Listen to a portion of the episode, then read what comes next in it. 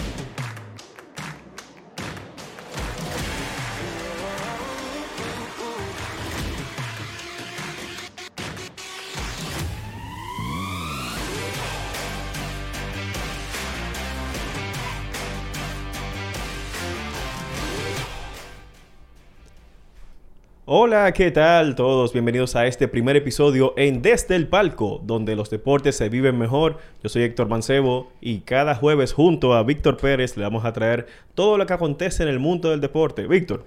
¿Qué tal? ¿Cómo estamos? Esto es Desde el Palco, señores. Estamos iniciando este proyecto aquí en Guerra Films. Le damos un saludo y un agradecimiento a las personas de Guerra Films por permitirnos utilizar esta plataforma para Desde el Palco. Le vamos a traer deportes, señores. Aquí en Desde el Palco le vamos a, traer contenido en vivo. Hoy estamos en vivo. Vamos a traer contenido en vivo con todas las informaciones. Eh, tenemos Twitter activo porque estamos en medio de... Señores, eh, e-, en una hora ha cambiado todo. Nos cambiaron el guion en la última media hora porque los deportes no se detienen. Así que...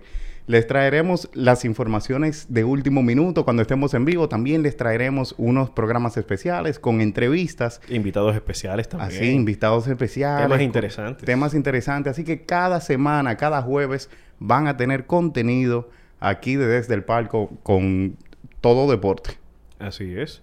Todo deporte y cada jueves a partir de las 6.30 de la tarde estaremos aquí por el, el YouTube de Guerra Films y nada, la pregunta es, que todo el mundo se hace, ¿y quiénes son estos muchachos que están aquí? ¿Quiénes son estos dos? ¿Quién es este Calvo Moreno y quién es este, no sé? Este blanquito ya no tengo... ya no.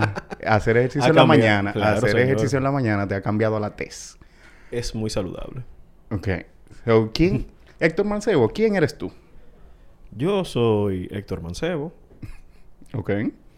Amante de los deportes, jugador frustrado, que te... Mentira. Vaya. Pero sí, amante del béisbol. Amante de... Bueno, me gustaba el wrestling. Y más cuando entendí... ¿Te gustaba? Sí, digo que me gustaba porque tú sabes que los, hay fanáticos que piensan que el entretenimiento deportivo es... Falso. Verdadero. Mm. Todo niño en ah, su momento pensaba que... Por eso dije que me gustaba. Ahora, lo que veo detrás del kayfabe, como yo le dice, backstage, es más interesante todavía. Es como ver que ellos elaboran un producto para entretener a masas. Y gente, hay gente dice, ay, que esos gente son muy viejos, que son muy grandes, ¿qué tal? No, pero eso le gusta. Eh, me gusta eso mucho. El baloncesto también. Lo sigo. El béisbol invernal. Realmente eso es un tema muy, muy interesante aquí. Y yo les quería preguntar al Control Master, ¿de qué equipo tú eres? Eso va a cambiar el rumbo del programa. ¿En, el béisbol? Sí, aquí en béisbol invernal. Sí. yo soy realmente... ¿Por qué tú te ríes? bueno, lo que pasa es que es un tema porque yo, tú sabes que yo soy más de los eSports. Okay. Y yo sigo más ese tipo de deportes. Pero realmente, y si hablamos de descendencia, yo soy liceísta. Ah. de descendencia, o sea, es por herencia. Ah, eso es la decepción de... Bueno, pues entonces aquí vamos a estar bien porque aquí los tres somos de equipos diferentes. Porque mi querido, bueno, yo soy amante de, los leones rojos del escogido, señor profesor, pero ¿y qué es esto? No sé, no sé. No, no, pero... Aquí, aquí, mira, ese. De los campeones nacionales. Los campeones nacionales, el mejor equipo de la Lidón. El mejor equipo de la historia de la Lidón, como dice, ¿cómo dice? Winter Bowl, es que se llama la... Winter Ball Data. Winter Ball Data dice que este equipo que está aquí, las Águilas Ibaeñas, son el mejor equipo de la historia de la Lidón. Realmente eso, si nos vamos a números de campeonatos ganados desde la fundación del equipo. Ah, sí es cierto, el equipo que más ha ganado porque tomamos en cuenta que los Tigres de Licey tienen 100, fue en 1907. Tienen 700 mil años y nosotros en menos tiempo hemos logrado más que el Licey. No, pero eh, ser fanático del escogido me ha ayudado a desarrollar mi paciencia, a no depender de las pastillitas para la aspirina, porque hubo un momento que me volví inmune por esos momentos memorables del equipo, pero eh, muy, muy agradecido por esos campeonatos que nos dieron, y más el último contra los dos, 2011-2012 contra las Águilas y 2012-2013 exactamente, cuando fueron barridos. Ese equipito de los Leones del Escogido. Bien, bien, bien. Entonces Héctor Mancebo es fanático del Escogido le fascina el béisbol, eh, jugó béisbol en su tiempo. Así es, en un momento. Eh, fanático de, la lucha libre, eh, le gusta la, el básquetbol. Fanático de Messi también. Fanático de Messi. No, no, del fútbol, sino de Messi. De Messi por la historia que envuelve a Lionel Messi. A Lionel Messi. Todos sabemos que, bueno, el que no lo sabe, Messi fue, vamos a decir como diríamos aquí popularmente, fue firmado por el Barça haciendo un, niño. Y estuvo en un tratamiento porque Messi, como le dicen la pulga, no crecía. Y verlo convertirse en el, mejor, el mejor jugador, o vamos a decir que en el top 2, donde él es el primero, jugador de fútbol, eh, eso es eh, admirable de mi parte. Yo trato de seguir más la, la, historia del, de la persona. No tanto de... Que, ahí es que voy. Eh, eh, si, si tú me preguntas, Víctor, ¿quién, ¿quién tú eres? Yo soy, yo soy un fanático de los deportes. Y yo soy fanático de los atletas. Y soy fanático del logro humano. Esto es como filosófico. yo soy fanático del logro humano. Ese, los, los logros, lo que pueden hacer los atletas con su cuerpo, lo, lo que pueden hacer los atletas a través del tiempo eh, derrotando barreras eh, sociales o, los límites que uno tiene como, con, su cuerpo. El atleta, simplemente, el, porque uno no nace atleta. Uno, uno se tiene que convertir en atleta. claro, hay gente que nacen con cosas, exacto, con ciertas capacidades que simplemente otras personas no nacen con ellas. Sin embargo, tú, tú, tú, no naces como para, qué sé yo, medir 6 pies 10 pulgadas como lo sabe hacer un, un atleta de la NBA o no nace con la capacidad física de moverte a 20 millas por hora cuando tú mides 5 10 y pesas 300 eh, libras casi como, como este eh, Aaron Donald de la NFL. O sea, son cosas que tú tienes que, que, lograr, tú tienes que hacerlas, tú tienes que trabajarlas. Y para mí eso es admirable. Entonces yo soy fanático de los deportes por eso. Me fascina el básquetbol. El básquetbol de la... Y principalmente el básquetbol de la NBA es la mejor novela del mundo realmente, realmente. es así. Eh, eh, durante los 12 meses del año, la temporada dura alrededor de 6 meses. 6, 7 meses por ahí. 7 meses. Vamos a decir que el resto del año ellos todavía tienen comidilla por ahí para sí, sí, sí, y, más adelante vamos a tratar de varios temas que han Más adelante, en, en, dentro de poquito, pues vamos a hablar de, de todo eso. Pero la, la, NBA nunca se detiene. Porque entonces si eh, tienes la temporada regular y entonces fuera de temporada regular, en la temporada muerta, la temporada muerta de la NBA es más activa que la temporada regular. Y empezando hoy, ya nosotros tenemos muchísima información. Volvemos y decimos, nos cambiaron el guion. Eh, y, óyeme, entonces me fascina el, la NBA. Me fascinan los deportes de combate también. Eh, estos, eh, las artes marciales mixtas, el boxeo, son, son cosas que me llaman mucho, mucho, mucho la atención. Entonces, cuando me preguntas, Víctor, ¿quién tú eres? Yo soy un fanático del deporte, que le fascina el básquetbol le fascinan los deportes de combate. Eh, y estos deportes de, alto, vamos a decirle, de alto cilindraje. De, de alto rendimiento. De alto, bueno, es que la mayoría son de alto rendimiento, pero esto... No, no, no, espérate, espérate. No todos son de alto rendimiento. Mm, claro que no, pero... Sí te exigen en cierto en momento. Son, demandantes. Exacto, son demandantes, pero tú me vas a decir que eh, tiro al arco sí genera cierta agilidad y destreza. Tiro al arco, no arco y flecha, pero... Arco y flecha. Bueno, usted eh, entendió, profesor. Sí, sí, sí, sí, Pero, no, aclaran, aclarándole al, público, pero no me le, no me le digas así a la, a la gente de arco y flecha. Eso es, es una disciplina que requiere muchísima habilidad. De hecho, yo hice un poco de arco y flecha eh, cuando vivía cerca del Parque del Este. Eh, y no es fácil. Así es. No es fácil. Mira, hablando de, del guion, vamos a entrar ya en materia. Y hoy antes de entrar en lo que es en el draft de la NBA, que justamente es, hoy a las 8 de la noche. Hoy a las 8 de la noche. Hubo una noticia cuando veníamos de camino acá a Guerra Films que estremeció al mundo del deporte y yo no sé si todavía se ha confirmado 100%, pero es, como nos dice Jan Guerra también en, nuestro chat, que Russell Westbrook llega a Los Ángeles Lakers.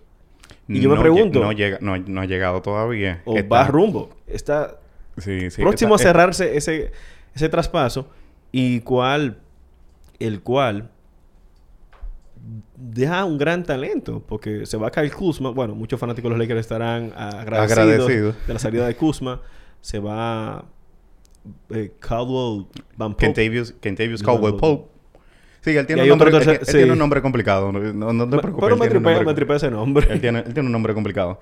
Así que sí, ese es, ese es el cambio. Ese es la negociación. Mira, perdón, un paréntesis. Estamos hablando de todo esto y ya como está... Vamos pasando rápido el béisbol. Anthony Rizzo eh, está cerca ya de llegar a los Yankees de Nueva York. Lo acaba de postear en Twitter Ken Rosenthal.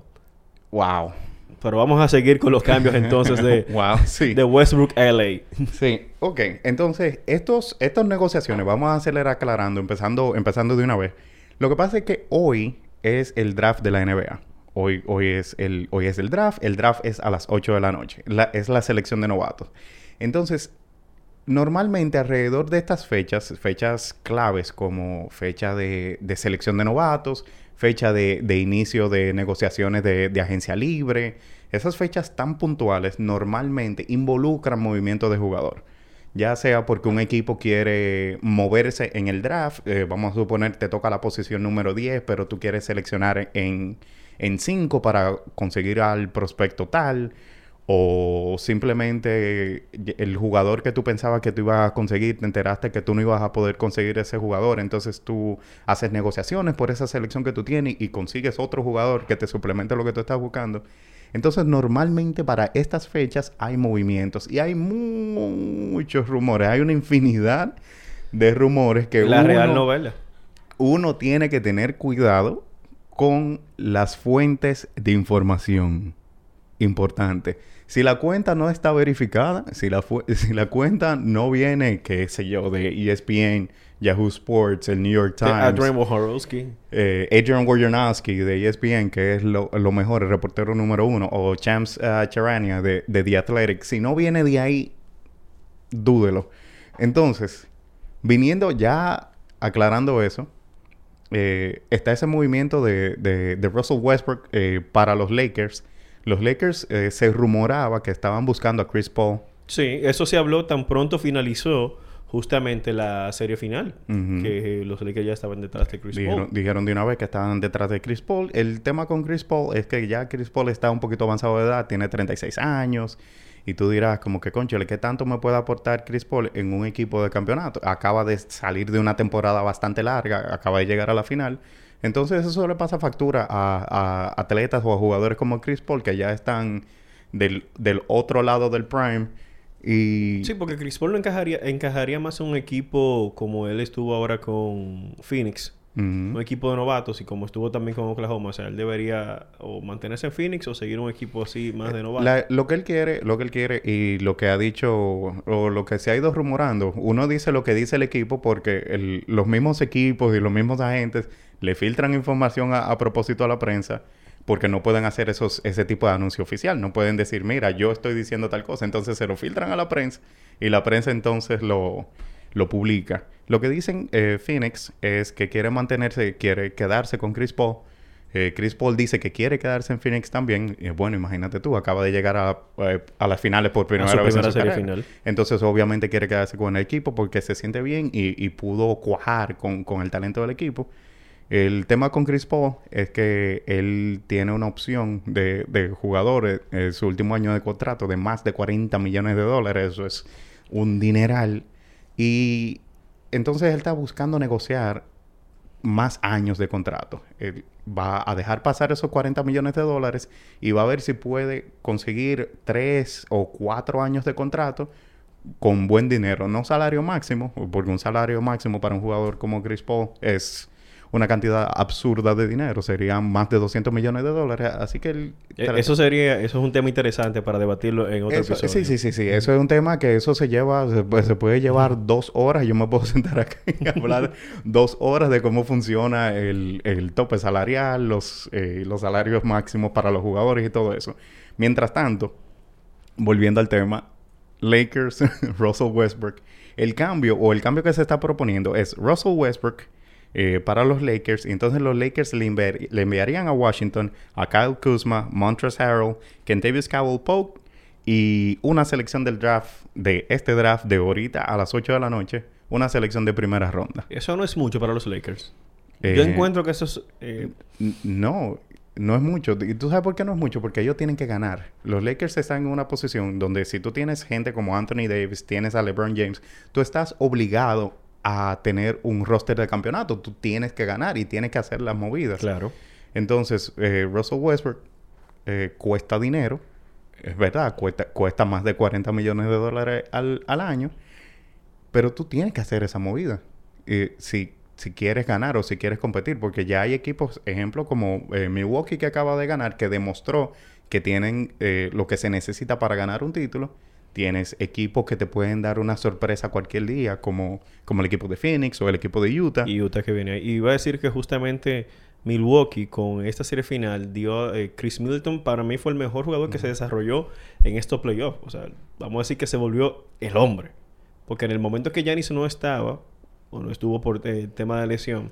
Creo que eso fue... El, ese, susto. en la final de conferencia del Este, Chris Middleton se cargó el equipo encima. O sea, que es un equipo que va desarrollándose.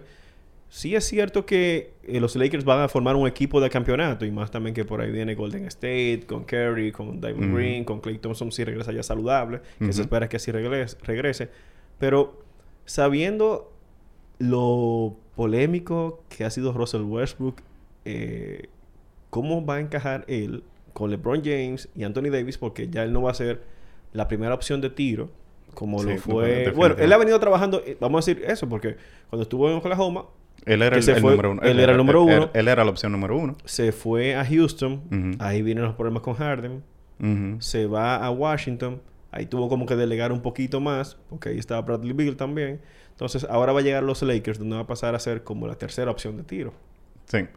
¿Cómo le va a trabajar esa psicología, Westbrook? Hay que ver. Lo único que me preocupa de ese cambio, cuando uno lo ve del, punto de vista de, lo que ellos se están poniendo en cancha, es que eh, Russell Westbrook, eh, por alguna razón, era mejor tirador antes que ahora. Antes él tenía eh, mejor porcentaje de tiro de tres, ya no lo tiene. Ya ahora mismo Russell Westbrook tirando un tiro de tres puede ser desventajoso para tu equipo. Entonces, lo que hay que ver es qué tanto espacio va a tener el, el equipo de los Lakers eh, para, operar, porque está LeBron James, pero LeBron James tampoco es el mejor tirador de tres del mundo.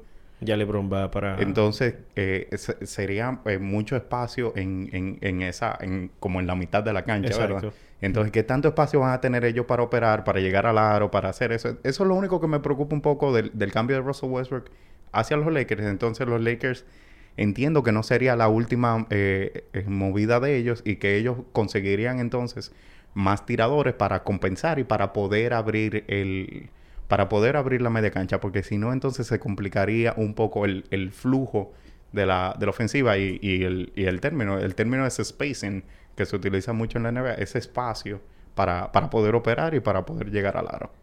Bueno ya la NBA nos dio una comidilla un, aperitivo para lo que será el draft. Y vamos a hablar quién será, o se dice ser, donde todos los analistas y todo el mundo en la NBA dice que va a ser el pick número uno para este draft de NBA Así del 2021. El pick número uno eh, para el draft de la NBA es Kate Cunningham, jugador de Oklahoma State. Kate, Cunningham lo hace todo eh, y realmente es el mejor talento, es el mejor jugador de, eh, el mejor jugador de este draft y realmente es el pick número uno indiscutible. Ahí no hay, ahí no hay nada que ver. Míralo ahí, yo creo que lo tenemos en pantalla. Ahí pueden ver a Kate Cunningham en acción. Es un jugador que puede hacer todo. Tiene un tiro de media, es atlético, puede tirar de tres, defiende, es largo, tiene, tiene como que todas las herramientas. Cuando, ejemplo, las cinco herramientas, eh, como, como decimos en el béisbol. Como uno dice en el béisbol, él tiene, él tiene las cinco herramientas, entonces lo puede hacer todo. Y definitivamente no hay no hay equivocación con tomarlo como, como pick número uno. Es como el, el pick número uno indiscutible. El tema con esto es que había muchos rumores últimamente de que el equipo de Detroit podría negociar ese pick número uno, pero ya al, al mediodía, el mismo Adrian Wojnarowski, que lo vamos a citar, lo vamos a mencionar mucho por aquí, Adrian Wojnarowski al mediodía eh, dijo, no, ya Detroit va a seleccionar a Kate Cunningham de número uno, ya no van a haber negociaciones, a menos que aparezca algún tipo de propuesta de cambio que sea fenomenal. para llevarlo a otro equipo. Tú sabes que a él lo... Dicen que es una versión, según el portal NBA, una versión mejorada de Paul George. O Paul George con una mejor visión. Pues bueno, hay, que ver. No sé, porque son jugadores diferentes. Yo, yo diría que son jugadores Juegan la misma posición, juegan esa posición del, del como un small forward eh, moderno. Pero no sé, Paul George cuando llegó, Paul George era tremenda defensa. Era muy, muy, muy buena defensa. Y si algo quizás le falte a Kate Cunningham, puede ser eso. Entonces yo no sé si sería una mejor, quizás una, una versión mejorada a la ofensiva Quizás.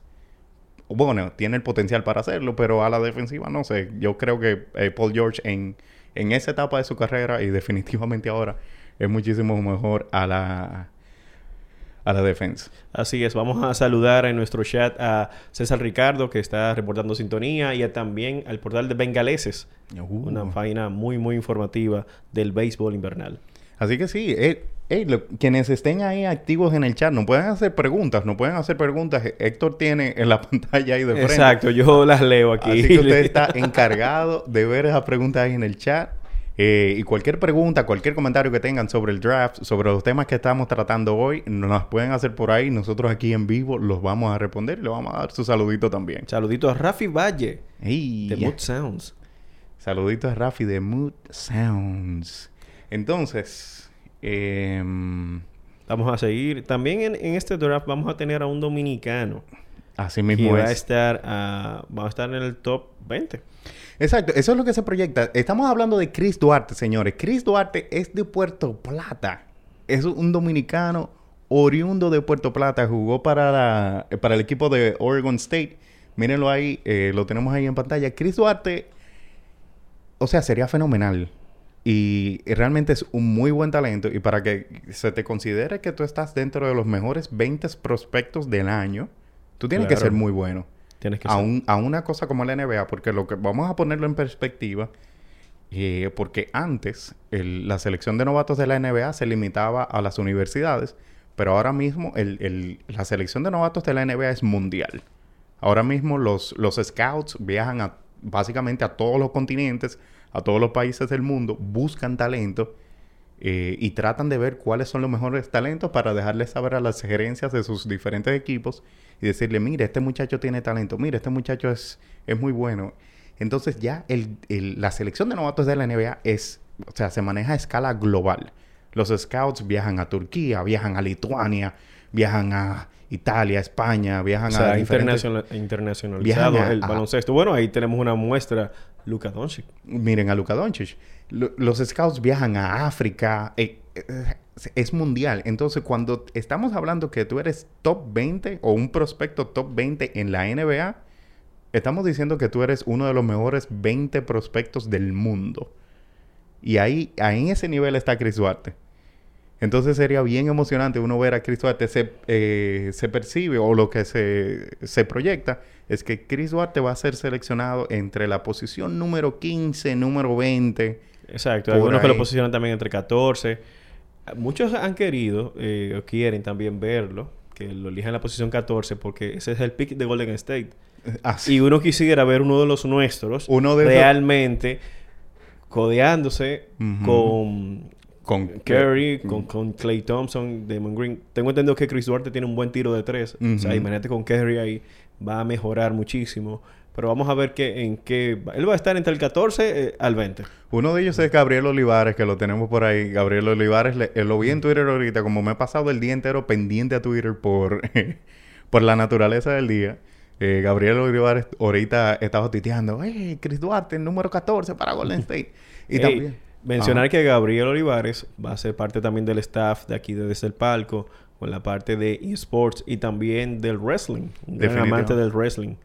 Definitivamente, entonces tenemos eso para, eh, tenemos eso ahí. Entonces, ojalá que podamos ver a Chris Duarte ser seleccionado dentro de esas primeras posiciones. Si es 14, se considera pick de lotería. Y los picks de lotería, que son esos esas primeras 14 selecciones, eh, cobran un poquito más de dinero que los otros. Entonces... Ojalá, mejor todavía que Golden State lo, Entonces, lo elijan en esa ronda en el pick número, 14. Entonces, por conveniencia, por conveniencia de su bolsillo y, y, todo eso, sería, sería muy, muy chévere ver a Chris Duarte ser seleccionado eh, del 14 en, en, en, adelante, del 14 hacia arriba. Entonces, vamos a ver, ojalá que se le pueda dar eso a Chris Duarte. Orgullo de Puerto Plata. Orgullo de Puerto Plata. Aunque él manifestó, yo no sé qué tanto le va a ayudar, que a él le gustaría mejor ser elegido por los Knicks de Nueva York. Por la sencilla razón, vamos a decir sencilla porque es mínima. Él quiere jugar en Nueva York, en el Madison Square Garden, para que todo el mundo, todos los latinos, dominicanos, puertorriqueños, lo vean. Eh, tú sabes que en Nueva York hay, hay, hay, una inmensa cantidad de dominicanos, entonces eso sería como jugar en casa. O sea, jugar en Nueva York para un dominicano sería como jugar eh, aquí en, en, un pabellón cualquiera, jugar en calero, jugar en donde sea, sería como jugar en casa. Entonces, jugar en el patio, en mejores condiciones. Eh, exacto. Y, eh, y, también que el Madison Square Garden, en el mundo del basquetbol, se le dice la meca. O sea, en el mundo del entretenimiento a nivel general. Porque no solamente del baloncesto, o sea, hacen es. La, es, la, es, la, arena más famosa del Para un artista, el, el, Madison es un... Llenar el Madison, llenar el Madison es, es, un logro. Una pelea de boxeo, MMA, o sea, wrestling, todo es... El Madison es la meca. Y vamos a seguir saludando. Tenemos a David Torres, Jenny Antigua, Alambrito Mundial. Y Alambrito, Mi profesor. un fuerte, fuerte saludo a Alan. Profesor, ¿llegamos aquí? Llegamos, llegamos. Así que sí, señores, tenemos eso. y hay muchísimos meneos también, de, dije meneos, movimientos de temporada muerta. Hay, hay o sea... Mira, algo también interesante es que hay equipos que tienen muchos picks. Sí. Que, que no sabemos qué es lo que van a hacer con eso. Eso es como cuando tú coleccionas tapitas y tú no sabes para qué tú estás coleccionando tapitas. ¿Para qué, tú, vas a hacer con eso? o, los corchos del vino. Los corchos del vino. No, porque por lo menos lo ponen en un envase y se ve bonito, pero la tapita no dice nada. Entonces, ¿qué va a hacer el Oklahoma City Thunder y los New Orleans Pelicans? ¿Cuántos picks tienen esos equipos? Tienen muchos, señores. Y, y mucho, eh, y esto sería mucho, porque lo que es mucho para ti no es mucho para mí necesariamente, pero en este caso, mucho es mucho. Estos equipos tienen eh, una cantidad impresionante de, selecciones en el draft. Eh, el equipo de Oklahoma tiene una, una cantidad histórica de selecciones en el draft por los próximos seis o siete años tienen el control absoluto de, la selección de novatos. Estamos hablando de que por año, en promedio, ellos, bueno, tienen más de cinco selecciones por año. De las, de las 60 selecciones, de 30 de primera ronda, 30 de segunda.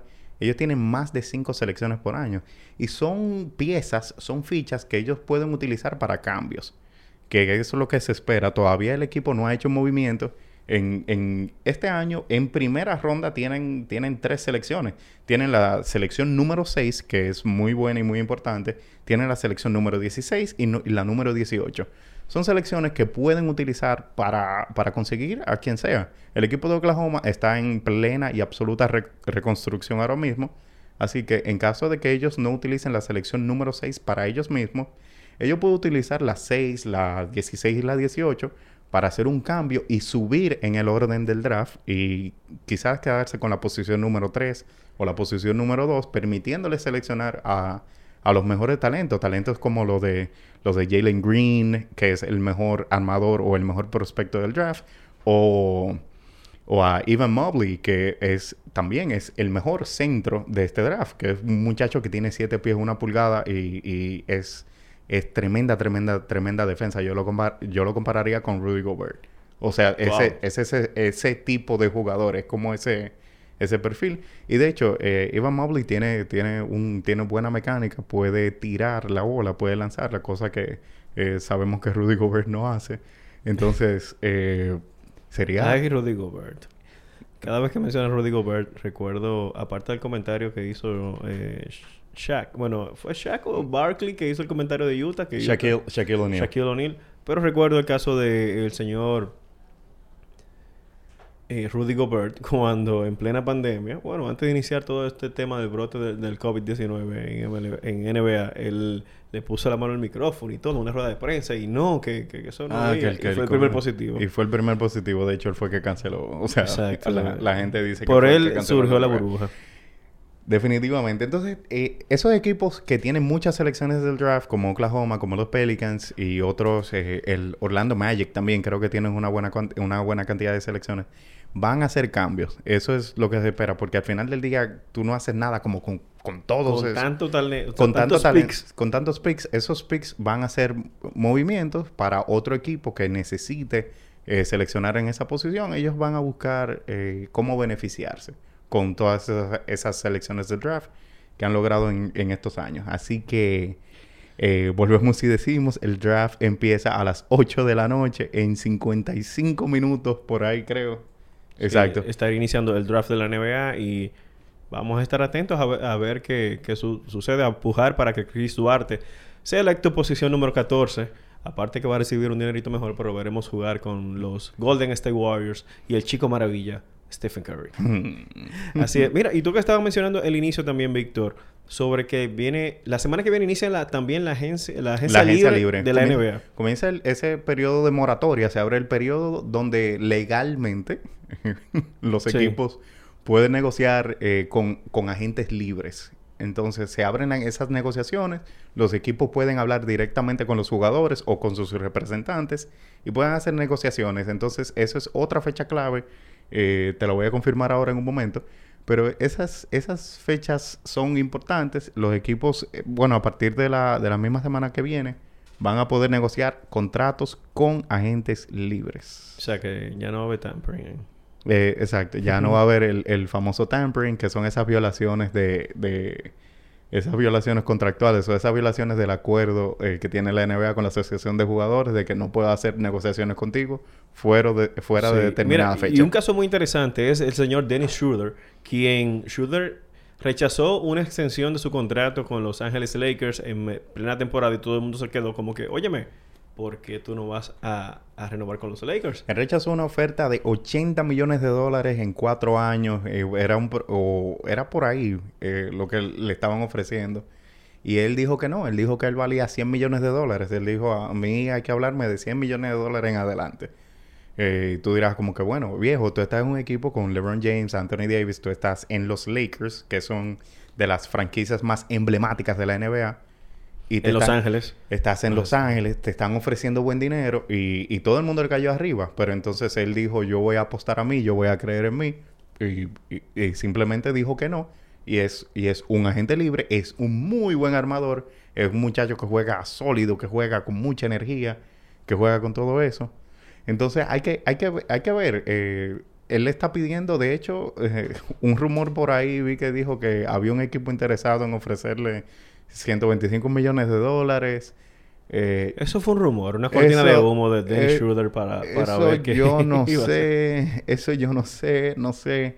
Pero hay que ver, vuelvo y digo, pendiente a las informaciones, pendiente a los rumores, eh, busquen esa ese signito de verificación porque... Ellos dejan que... Te digo, una novela la NBA. Definitivamente la NBA es una novela. Ya hablamos de Chris Paul también, que dijo que que se quiere quedar con el equipo, o ya lo mencionamos, que se quiere quedar con Phoenix. Entonces, esas negociaciones empezarán a partir de la semana que viene. Veremos a qué tipo de acuerdo ellos van a llegar. Yo encuentro, yo encuentro bien que Chris Paul se quede en ese equipo de Phoenix porque probaron que pueden llegar a a ese nivel. Llegaron a una final de NBA que no es fácil. Eliminaron a los equipos de Los Ángeles, a los dos.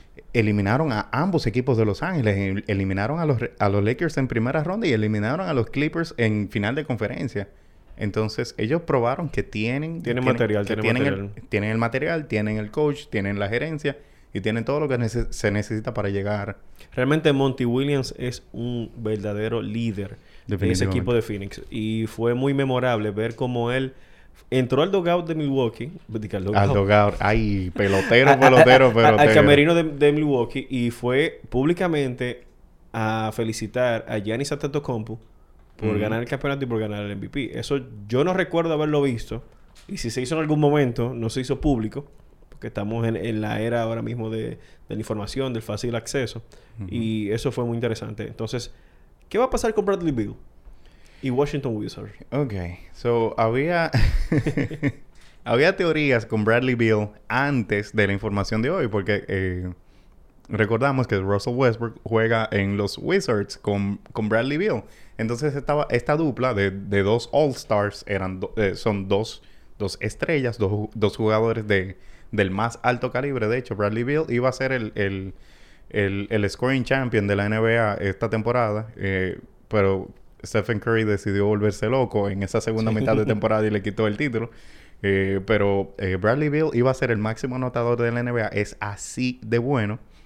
Y entonces estaba en el aire, porque entonces tú decías, eh, ok, son Russell Westbrook, Bradley Beal, y entonces después como el, resto del equipo que no estaba a la par con el talento de ellos, eh, llegaron arrastrándose al, al play-in de, de, la NBA y no pudieron clasificar entonces para... Ah, bueno, perdón, clasificaron para postemporada porque perdieron en primera ronda contra, contra Filadelfia. Entonces llegaron arrastrándose a, a los playoffs de la NBA pero cuando tú tienes jugadores como Bradley Beal, tú tienes jugadores como Russell Westbrook, tú tienes que, tienes que tener mejor equipo, tienes que tener mejor coach, tienes que ponerte en una posición de ganar.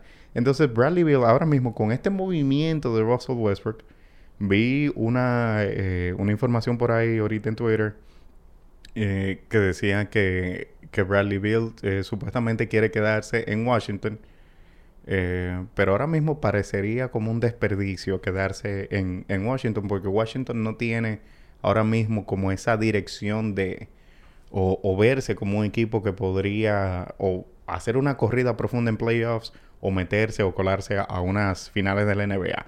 Entonces hay que ver qué pasa con, con Bradley Beal, hasta cuándo le dura el, el, el, enamoramiento con, con, la ciudad de Washington, que él, él, está bien involucrado con la ciudad, le, le, le fascina vivir ahí, eh, hace donaciones y todo eso.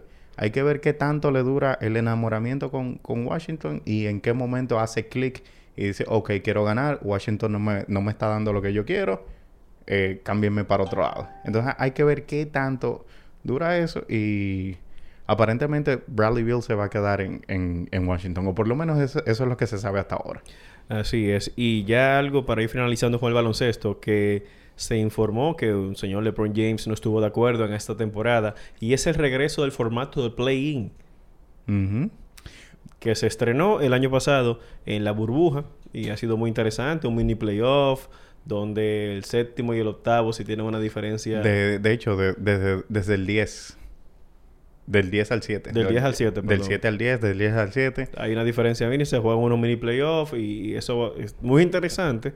Aparte de que genera mucho dinero en contacto de transmisiones, taquillas, como digo yo, 20 mil, 30 mil personas comiendo y bebiendo en un estadio lleno de emociones, eso es beneficioso para la NBA, tal vez para los jugadores no tanto, porque... Son juegos adicionales. Adicionales al calendario que no están acostumbrados y va a exigirle más también a su físico. Sí, pero definitivamente el, el play-in es, eh, es un invento eh, innovador. Eh, bueno, no innovador, pero la NBA nunca había tenido algo, algún tipo de torneo en medio de, en medio de la temporada, un torneo que, que no fuera ni la participación de playoffs, ni, ni fuera nada de eso. Y definitivamente el play-in deja mucho dinero y es dinero que la NBA necesita ahora mismo por el declive de los, de los ratings en, en televisión, la situación que pasó con, con China el, hace dos años ya, de hecho, eh, con, eh, con, esa situación donde hubo un gerente, el gerente general de, bueno, en ese momento era el gerente general de los Houston Rockets, eh, Daryl Morey, eh, hizo un tweet donde simplemente puso hashtag Free Hong Kong y a China no le gustó ver a un extranjero involucrado en sus asuntos políticos eh, internos y básicamente bloqueó todas las transmisiones de la NBA eh, por televisión, por internet. Medio mundo bloqueó, dejó de ver NBA. Por todos los lados. Y sabemos que China tiene una población muy, muy, muy, muy, muy grande. Y realmente eran, eran muchos ojos, eran, eran mucho consumo y que dependía de China y, y que simplemente fue bloqueado y desde ese momento la NBA sufrió considerablemente eh, a nivel financiero y cosas como el play-in atraen ojos, atraen eh, drama, atraen dinero a, la NBA que lo necesita. Entre, entre la situación de China y la situación de la pandemia, que, le, hizo un, hoyo financiero a la NBA también. Exacto. Ellos necesitaban eso. Entonces el play-in vuelve, aunque los jugadores eh, patalen, porque eh, está la otra parte de la, de, la moneda. Eh, los jugadores siguen cobrando el mismo dinero que ellos eh, acostumbran a cobrar. No se ha hecho ningún tipo de cambio en el contrato de los jugadores.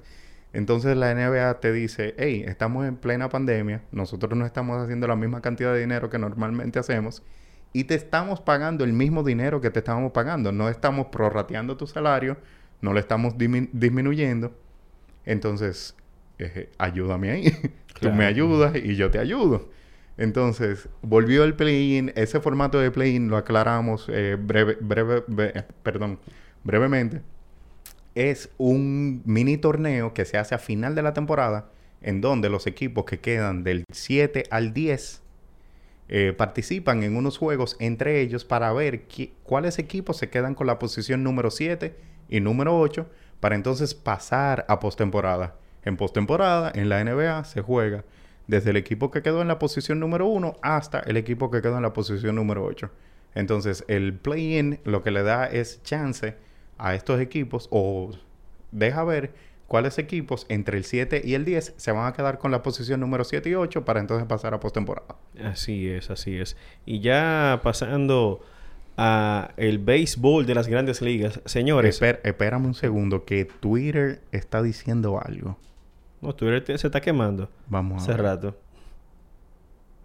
Ok, hay una confirmación de que eh, dice Champs eh, ahora mismo de que trabaja para Stadium y trabaja para The Athletic. Dice que mis fuentes me dicen que Bradley Bill ahora mismo no tiene ningún tipo de deseo de dejar a los Washington Wizards. Eso es el número uno, es una confirmación de que Bradley Bill se queda sin importar lo que pase con Russell Westbrook. Y número dos, está bien, bueno, esta no es tan importante. Es simplemente que el equipo de Detroit está mandando a Mason Plumley, que es su centro, y el pick número 37 a, al equipo de Charlotte. Así es, profesor. Recuerda que este programa tiene 60 minutos. bien, y pasando al béisbol de las grandes ligas. Mañana finaliza a las 4 de la tarde la fecha límite de cambios y qué movida ha estado la, los cambios en las últimas cuatro horas. Y el rumor fuerte es la posible llegada de Max o Max Scherzer a los padres de San Diego. A los padres de San Diego que tienen un... tienen un buen equipo. Buen equipo. el, el, picheo no le ha funcionado muy bien porque Blake Snell lamentablemente no ha estado tan efectivo como acostumbra estar. Incluso en el partido ayer creo que permitió cinco carreras en menos de cuatro entradas y tuvo que salir. Entonces están esperando a ver cómo se ponen de acuerdo. Están viendo un poquito complicadas las negociaciones, según reporta Ken Rosenthal. Y Scherzer es que tiene la última palabra si él decide ir a San Diego. Dentro de los equipos, él decía que reciba un equipo del oeste. Se quería ir a un equipo del oeste. San Francisco, los Dodgers o, o los padres. Los padres, que es el viejo oeste, porque esos tres equipos están encendidos. Y quién diría que los Gigantes de San Francisco es un equipo que a inicio de temporada no se veía. no había esa proyección. No había esa proyección y se han desarrollado. Para mí hay dos equipos sorpresa en, en, grandes ligas. Están eh, los, los, eh, los Gigantes de San Francisco y los Medias Rojas de Boston. Boston, exacto, con el picheo, justamente. Porque tenía muchas interrogantes. El bateo siempre ha estado ahí. JD Martínez, JD Martínez, eh, Carita, Rafael Devers, eh, agregaron a Marvin González, Kike Hernández. O sea, ellos tienen equipo. Y Alex Verdugo. Y ese equipo de Boston se ve tan bien que es el equipo que tiene más victorias regresando desde atrás. Un total de 33 victorias. Y yo estaba viendo el partido del domingo contra los Yankees donde Domingo Germán estaba lanzando un partido sin hit, le conectan un doble, Aaron Boone decide sacarlo con el partido 3 a 0 y ahí vino Boston y hizo cuatro carreras. O sea, eso fue una cosa que la moral ahí mismo se le fue abajo al, equipo de los Yankees de Nueva York. Y los Yankees sí se han movido eh, desde el día de ayer para acá con la adquisición de Joey Gallo, que es un outfielder de era de, proveniente de los rancheros de Texas con gran, mucho poder. Estuvo en la competencia de honrones. Mira. Dime, profesor. Yo creo que te tengo una noticia. Yo creo que tú no has visto esto todavía. Hace nueve minutos, eh, el señor Ken, eh, Ken Rosenthal, que es eh, básicamente el reportero número uno, bueno, con Jeff Passan también. Jeff Passan, son varios, por eso son, referentes. Son, referentes eh, número uno muy, muy, muy creíbles de lo que sucede en grandes Sé que Jeff Passan es el chimbala de, los, cronistas. pero déjame seguir. ¿Es de Cleveland? sí. De los Guardianes de Cleveland. Yo tengo esa noticia aquí. Eso, eso viene ahí, profesor. Tranquilo. Ok.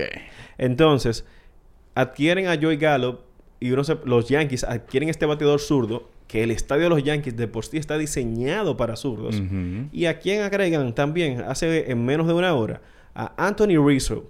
Para mí, Rizzo no se iba de los cachorros, porque era el jugador más querido del núcleo, del núcleo de jugadores como Javier Baez, como Chris Bryant y bueno, Jason Hayward no lo quiere mucho porque mm, costó bastante dinero y sí, excelente jugador de defensa, pero queda de ver con el bate que llega entonces eh, Anthony Rizzo a los Yankees de Nueva York y ahora sí le da otra cara a los Yankees de bateo. Dos bateadores zurdos de poder.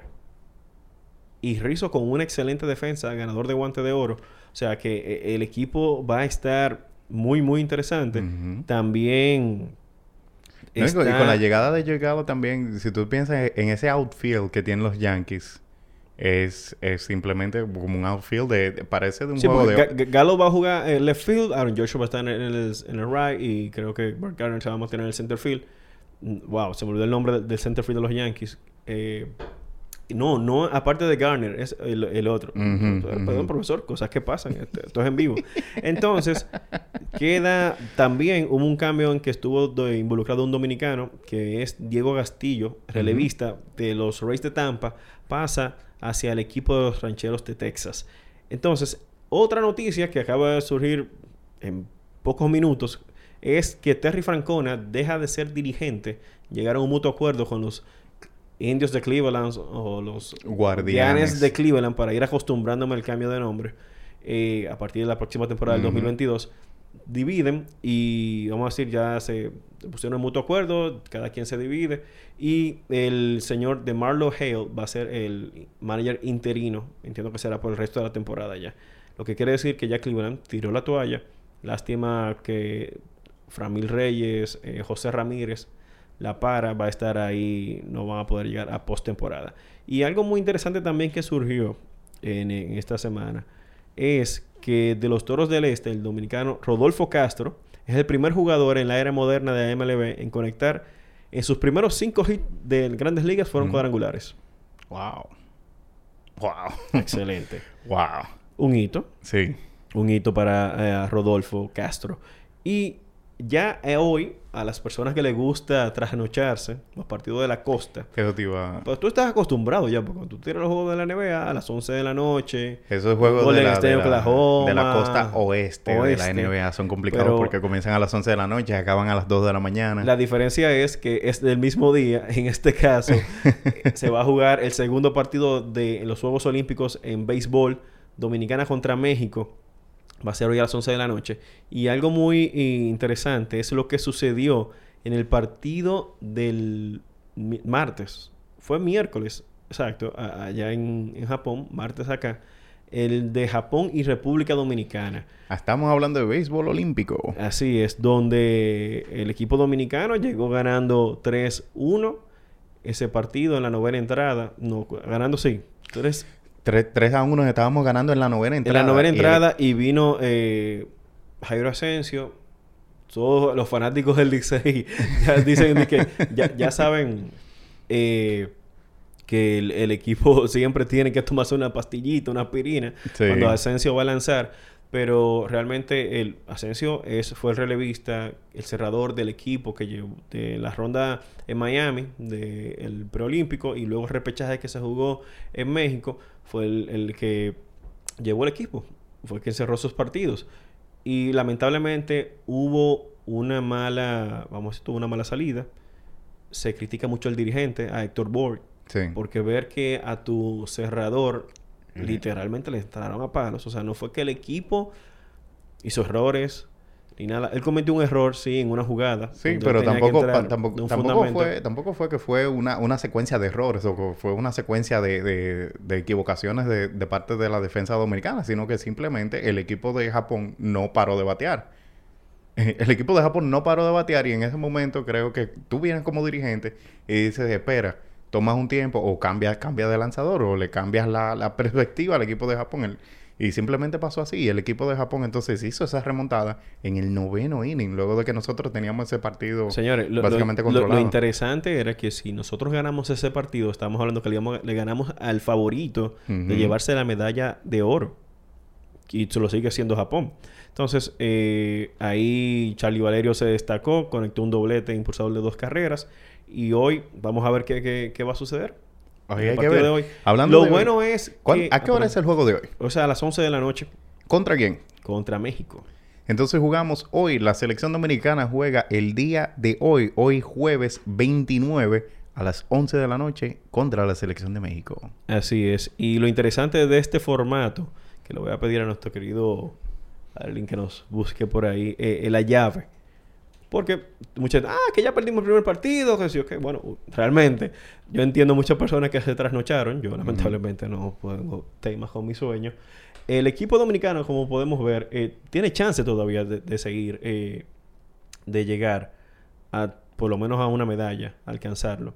Dominicana está en el grupo A, que, se va que está Japón, México y nosotros. Y en el grupo B, de la otra llave está Corea, Estados Unidos e Israel. Hoy se juegan justamente, son dos partidos, Israel y Corea, es el primer partido, y luego juega México y, eh, República Dominicana. Entonces, ya el otro partido va a ser el viernes, ya para el, el 31, que sería el sábado, se va a jugar el ganador del tercer lugar del grupo A contra el tercer lugar del grupo B.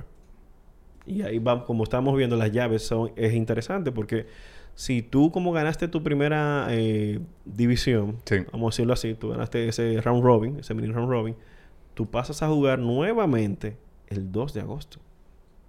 O sea, tú tienes un cierto descanso, mientras los equipos del, ya para el día primero, el segundo del grupo A contra el grupo, el grupo B, y el ganador de cada uno de esos partidos se vuelve a enfrentar otra vez. O sea, va, va a ser muy interesante. Y Dominicana tiene chance yo espero que el equipo realmente pueda lograr en que sea una presea de, Nos gustaría el oro. Sí, definitivamente nos gustaría el oro. La participación dominicana en los Juegos Olímpicos hasta ahora ha dejado un poquito que desear, porque es la delegación más grande también que nosotros enviamos. por, el equipo de béisbol. Justamente. claro, por el equipo de béisbol. Eh, ¿cuánto, cuántos son que pertenecen a la de... son, si no, si la memoria no falla, 25 jugadores. Son 25 jugadores. Entonces, esos, esos 25 le aportan a ese récord de 66 dominicanos participando en unos Juegos Olímpicos. Entonces, eh, es la delegación más grande. Nosotros tenemos hambre de medalla, tenemos esa hambre de gloria, tenemos esos eh, atletas que nos han traído medallas anteriormente. Tenemos a Luguelín, tenemos a Félix Sánchez. Que Luguelín va en el relevo de 4x4. De, de 4 x 400. De 4x400, Luguelín va a participar ahí. Entonces tenemos hambre de medallas. Y, y la selección de béisbol, nosotros sabemos que el deporte número uno aquí, lo que nosotros mejor sabemos hacer los es jugar béisbol. Es jugar béisbol. Y las reglas es que, por ejemplo, en un chat con unos amigos estaba conversando de que por qué los jugadores de grandes ligas no están ahí. Bueno, los jugadores que son del roster de 40 no pueden participar en, el béisbol olímpico. A diferencia del Clásico Mundial, que realmente everyone, o sea, Royal Rumble, todo el mundo puede participar. Y el que desee que sea convocado. Entonces, eh, lo interesante es ver también a Julio Rodríguez, del prospecto número 2 de los Marineros de Seattle, en ese equipo. Ya para ir finalizando, eh, la NFL, vacuna obligatoria para sus jugadores y el caso del señor Aaron Rodgers. Sí, definitivamente ya para ir cerrando, para pasar ya, vamos a darle una pasadita por arriba porque se nos está eh, acabando el tiempo por aquí. En la NFL ellos cambiaron esos protocolos, eh, los pusieron un, un, poco más fuertes, más, eh, más restrictivos, esos protocolos con el COVID, esos protocolos con los jugadores que se vacunaron y, y dan positivo y los jugadores que no están vacunados y dan positivo también. Entonces, básicamente, la, eh, con esos protocolos que ellos eh, implementaron o van a implementar a partir de la temporada próxima, ellos están obligando a los jugadores a vacunarse. Cuando los jugadores eh, no se vacunan y dan positivo al, al COVID, entonces eh, hay que poner una infinidad de gente en cuarentena. Los equipos que no puedan participar porque tienen cierta cantidad de jugadores con positivos con COVID, jugadores no vacunados, dados positivos al COVID, entonces tienen que hacer forfeit en el juego, no pueden participar. Y si no se puede reagendar ese juego durante la temporada, entonces el equipo es penalizado. Es penalizado eh, con el draft, es eh, penalizado con dinero, es, eh, son penalizaciones bien, bien, bien fuertes en caso de que un juego no se pueda reagendar durante la temporada de, de 18 semanas de, de, la NFL. Es, muy lamentable que lleguen a ese Entonces, eso eso ha desatado muchísima controversia. Los jugadores están negados. Claro, tú, tú estás, tú estás realmente limitando el derecho a no vacunarse. A no vacunarse, no es obligatoria la vacuna. Entonces, hay muchos jugadores que están eh, haciendo mucho, mucho revuelo, hay muchos que están enojados, entonces hay otros que se están poniendo la vacuna regañadiente y eso es lo que hay que ver con eso. Hay situaciones como la de Deshaun Watson, está Aaron Rodgers también, que eh, se reportó a Training Camp. Gloria a Dios. Se reportó, se reportó a Training Camp luego de que dijo que no iba a, a volver con Green Bay, y entonces hay muchísimo que se lo vamos a tener que dejar será ya para la otra emisión. Para una próxima emisión. Así que ya saben, ya en esta próxima semana inicia la agencia libre de la NBA. UFC, tenemos, este fin de semana. Tenemos Fight Night el, este sábado eh, a las eh, 10 de la noche. Hay una pelea de Fight Night eh, de Uriah Hall.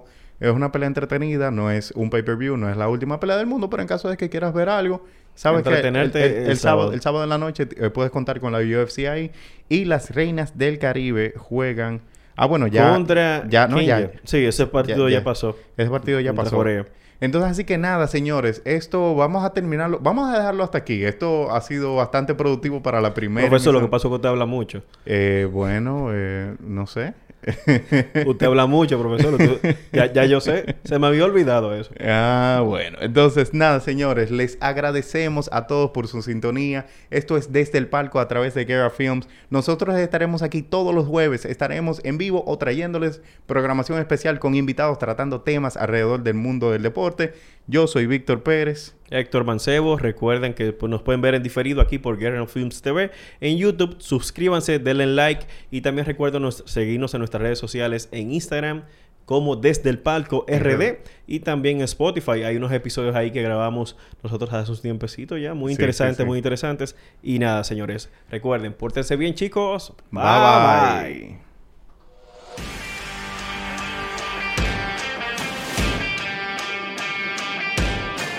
Los deportes se viven mejor desde el palco.